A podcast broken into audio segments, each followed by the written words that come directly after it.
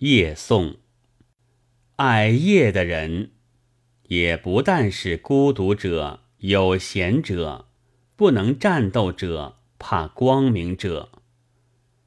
人的言行，在白天和在黑夜，在日下和在灯前，常常显得两样。夜是造化所知的幽玄的天衣，普覆一切人。使他们温暖安心，不知不觉的自己渐渐脱去人造的面具和衣裳，赤条条的裹在这无边无际的黑絮似的大块里。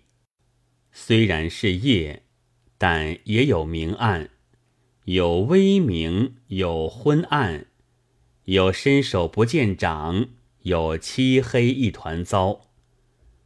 爱夜的人，要有听夜的耳朵和看夜的眼睛，自在暗中看一切暗。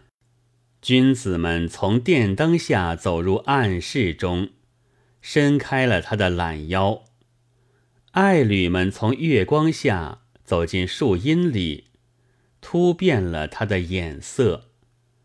夜的降临。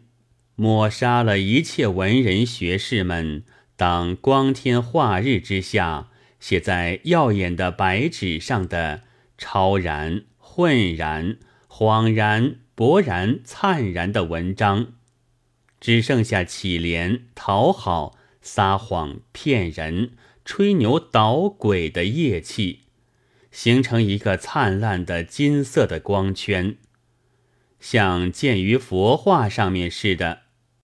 笼罩在学识不凡的头脑上，爱夜的人，于是领受了夜所给予的光明。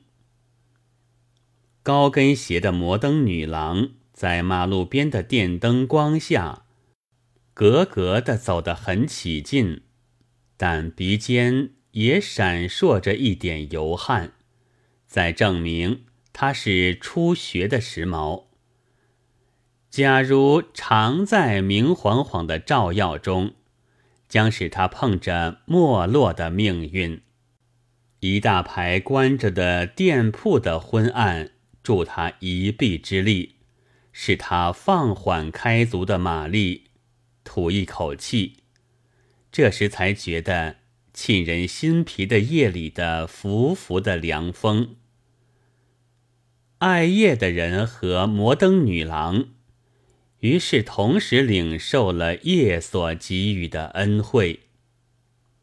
一夜已尽，人们又小心翼翼的起来，出来了。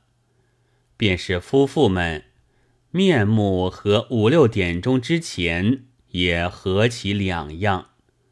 从此就是热闹喧嚣，而高墙后面、大厦中间、深闺里。黑狱里、客室里、秘密机关里，却依然弥漫着惊人的真的大黑暗。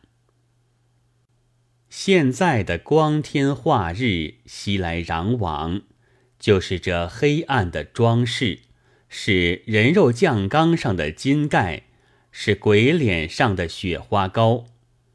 只有夜还算是诚实的。我爱夜，在夜间做夜颂。六月八日。